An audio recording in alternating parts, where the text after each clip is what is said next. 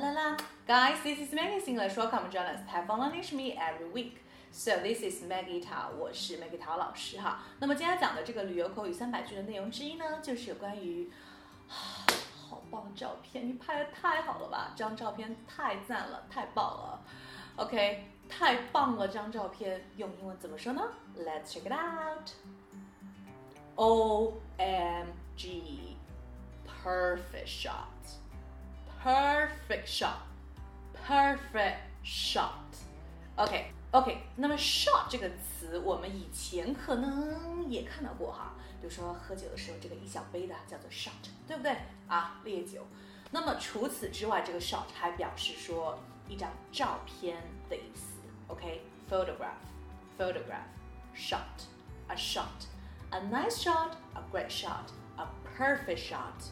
OK，OMG 我们都知道就是 Oh my God，它的一个什么？缩写、缩略的表达。OK，perfect shot。I managed to get some great shots of the carnival。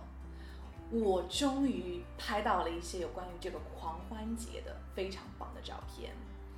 Great shots，great shots。OK。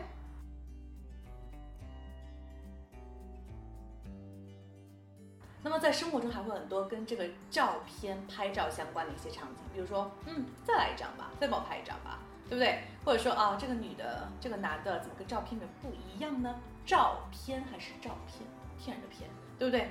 那么照片，照片用英文口语怎么说呢？有关于日常口语一百句的部分呢，大家可以私信我或者留言下方来得到我们的这个口语视频的链接。OK。So that's pretty much for today. I hope you enjoyed today's lesson, and also you can and also you can give me a thumbs up and share to your friends.